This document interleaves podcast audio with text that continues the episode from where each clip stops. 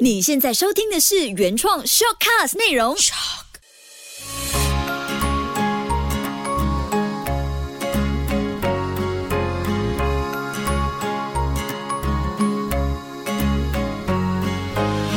秋月的育儿天地，嗨，我是秋月。说真的，如果现在有人见到我说“嗨，秋月你好美哟”，或者他说“秋月你真的好厉害”，那我内心都会忍不住想要质疑他到底是不是真诚的，或者是真心的。你看，单单这几个字，就连大人都会去思考到称赞话语听起来在字面上所带来的真实感受，更何况是像一张白纸的小朋友，他们更加敏锐，更加容易去感应到称赞讯息中的含义。很奇妙的是呢，无论是你面对自己的孩子，或者是别人的小朋友，我有发现到一个情况：大人总是会很喜欢，想要给孩子可能第一印象要比较好，想要给他们肯定，就会说：“哇，妹妹你好棒哦！”那可能妹妹是自己吃饭，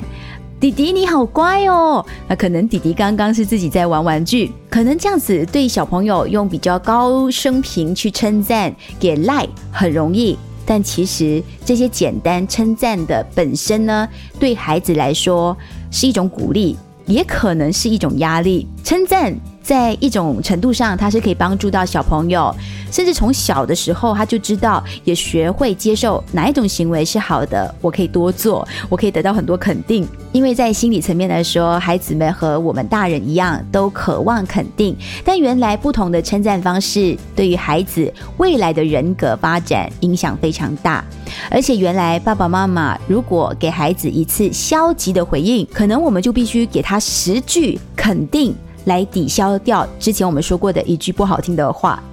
这期的内容呢，会简单的举例不同称赞的技巧，给孩子会带来哪些不同的成长反应，还有一些教养专家建议的六种表扬方式，相信可以帮助到你和你孩子之间变得更有自信，孩子也会更加的负责任。那在你听到很多方法和建议之前，一定要先搞清楚为什么你要听下去这个 podcast，对不对？其实每一次呢，我看到一些育儿教养的内容，最感兴趣的就是看一些专家做的研究，从研究过程当中分析得到的结果，最能够给自己深刻记下一些重点。我想在听 podcast 的你也是一样的，我们可以先从这个研究获得一些重要的提醒。那这个研究呢，就是针对两种不同成长的方式来验证对于孩子未来人格的影响到底有多大。你先回想一下自己称赞孩子的习惯是怎样。通常你会习惯说“你好棒，你好聪明”，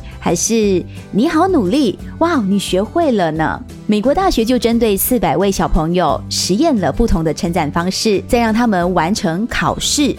结果发现。常常听见你很棒、你好聪明的孩子会认为你称赞我是因为这个结果。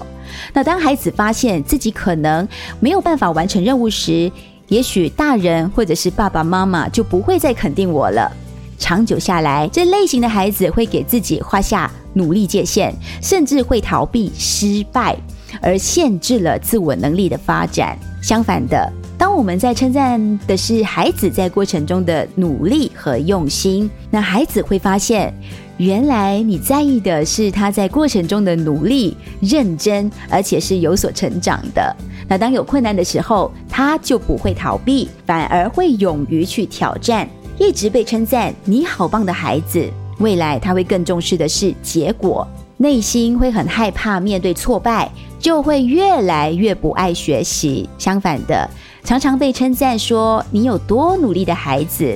不管目标有没有达成，我都认同你持续前进、认真不放弃的学习态度。和他多说，你学会了呢，他会把注意力放在自己的成长上，有没有一次比一次做得更好，他也会更懂得自我鼓励。那我自己本身也曾经无意识的情况下，就想要给小朋友最大的肯定，因为我之前在带一些小朋友的生活营啊，或者是小朋友的学习班的时候，我就很想在班上的同学都一直有正能量，一直都感觉自己很棒，所以有时候会很直接的就说：“哎，某某某，你好棒，你好聪明哎！”或者直接“你好班耐哦。”但既然可以有更好的方式。那时我就提醒自己，我要少用这些话，比较片面、表面的。我要去学习，用一些能够强化内在肯定的称赞话语，给孩子更多前进的动力，也会更有方向哦。我后来呢，发现对我大儿子，就是七岁的 Kobe，少用直说“你好聪明”，而加强了用“你好用心、很努力”。像他最近在写生字的字体上有花心思，用心写得非常的整齐，进步了很多。以前我可能会直接说：“哇，好棒哦，你写得很美。”但我自己读了这些育儿的教养的称赞话语的资料之后呢，那我就对他说：“妈妈看得出你今天有很用心、很努力的把学到的字写得很好。”他后来呢，每一次写得很好的时候，他就会问我：“妈妈，我给你看我今天的功课。”你一定会很感动，因为我有很用心学习。当我第一次听到他用这句话来跟我表达的时候，我其实是有被触动到，因为我就注意到了这些原来我称赞孩子的讯息内容当中，孩子也会潜移默化中悄悄的转变了他在学习和成长上的心态，然后对我这么说，是不是很奇妙这个过程？那这个方法既然在我们的家是有效的，我就觉得这部分我值得再整理和更多的朋友分享，也努力的把更多的内容还有相关专家的一些建议呢整理好，所以透过这一期的内容说给你听，所以希望你可以完整的听完，甚至可以分享出去，因为我觉得受用，我就想要多分享，也希望你可以转发给一些需要的朋友。那再听下去呢，我就要说说称赞孩子时能提醒自己的。六个小技巧。第一个称赞孩子的小技巧，专注于过程而不是结果。几年前，美国的心理学会 APA 发表了一份有关五年级学生对于解决数学问题的反应报告。一些孩子呢，因为他们的才智而受到了称赞；其他人因为他们的辛勤工作而受到了赞扬。研究人员就发现，称赞孩子的智力弊大于利。因为这最终呢，会使他们无法面对失败，就像上一段分享到美国大学研究结果一样。他常听到结果“你好棒，好聪明”，过于评断于表面，反而无法面对深层的感受。另一方面，因为他们的努力而受到称赞的孩子，似乎是更有弹性和执着。洛杉矶的心理学家博士就说呢，刻意称赞孩子的聪明，基本上是肯定他们原有的天赋，而不是他们要达到的成就。其实正是对过程的热爱、积极的态度，还有想要改善的渴望，让孩子们成为了想要努力达成目标的孩子。所以我们要专注于过程，而不是结果。这就是为什么博士会认为呢？呃，赞美幼儿和学龄前的儿童时，必须要 focus 的是。那个过程，例如说，如果你孩子喜欢帮助照顾家犬，像家中的狗狗、猫猫，但有时会把事情弄得一团糟，那就是说，你可以称赞他用这样的方式哦。我知道你要喂狗狗喝水啊，用那个碗要拿着不洒出来，好像不太容易，但是我喜欢你刚才努力尝试的过程，或者努力做到的方式。或者努力办到的精神，就用你想要比较口语化、比较自然可以说出来的。那对于你家中可能有一些在学习踢足球或者骑脚车的小朋友、学龄前的孩子，你可以尝试说：“哎，妈妈喜欢你刚才在球场上哦，跟着球这样子到处跑踢球的样子哦。”即使你知道孩子刚刚一直想要瞄准球都瞄不准，但是你觉得他在努力了，你用这样的方向去鼓励他，他在做的时候，即使结果不是理想的，但是因为听到的是积极的称赞，这个方向下孩子失败，他也可以自我接受到，还有做出调整。我再举多几个例子哦，当你孩子他可能把自己的房间整理好，千万不要说哇，这次你很棒哦，喂，这次你很乖哦。我们可以呢着重在那个过程，你的感受是什么？你可以说，哎，今天难得星期六没有上课，你自己整理房间，我觉得这个房间现在变得好舒服哦，总比你说你好棒，他可能会不自觉想要成为一个一直想要别人称赞而做出这件事情的朋友，而非出自于自己的意愿跟判断。所以呢，当我们在说一些称赞的话。当你觉得有点拗口，想不到更好听的话语，你试着去想一想你自己内心的感受。因为我们刚强调嘛，第一个技巧是专注于过程，不是结果。那就从你自己的感受，说话的这个人 me 的讯息出发。我觉得这样子呢，房间很舒服，或者诶，我觉得很感动。我看到孩子自动自发，就用这个 me 的讯息出发，孩子的共感能力也会更完整，他会更加懂得同理，他表达上也会更加的贴心。再举多一个例子，当孩子他刚好学会做了这个数学题，你不要直接说哇，你聪明诶，做到了，而是说，喂，你会算这一题了耶。我们就会强调说，他达成了一个目标，更上一层楼，他就会间接的把自己的注意力放在我学会了，我成长了这样的一个过程，而不是总是强调他变得多聪明，而变得很在意别人对自己的评价。所以呢，注意是过程，还有多说一些在过程里感受是什么。第二点呢，面对孩子称赞他们时，眼神请看着他们。洛杉矶的心理学家莫纳德拉霍克说：“赞美孩子的方式和你所使用的词语同等的重要，甚至更加重要。这个方式就是你的肢体语言。我们可以保持温暖、滋养的语调，然后呢，跟他进行眼神交流，就像跟初恋说话一样。原来赞美孩子也像极了爱情，对不对？可以做到的话呢，也尽量的面对面和孩子保持同等的。”视线水平就是可能可以蹲下来跟小朋友说话，视线是平等的，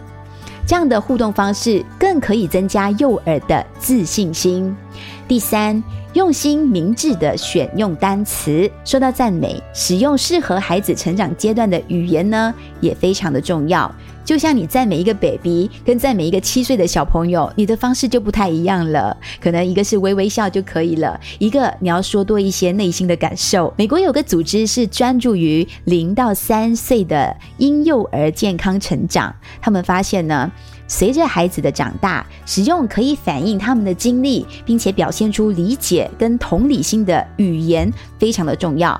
例如，如果你的两岁的小朋友他很有决心，想要自己穿上自己的袜子，但是又一直办不到，那我们可以用透过赞美的方式，他听得懂的语言来帮助他。可以说，哇，你好努力，想要成为一个大姐姐，想要自己穿上这些袜子哦。来，我可以帮助你，然后你就自己可以穿上鞋子喽。通常他在你帮助的过程当中，就会默默的观察，然后学起来。但是，一般呢，在赶时间的爸爸妈妈可能就会说：“快点穿，快点学，快点穿，要迟到了。”那其实这个过程就很可惜了。孩子需要花更多时间和不断的寻找自我肯定，才能够学会。自己穿袜子，所以当你在称赞还有行为上的调整，就可以帮助到孩子更快的掌握得到新技能。第四，赞扬每个孩子的个人长处，孩子内心其实会不自觉的将自己和其他小朋友做比较。像我朋友啊，他就注意到他孩子五岁的小儿子 Roger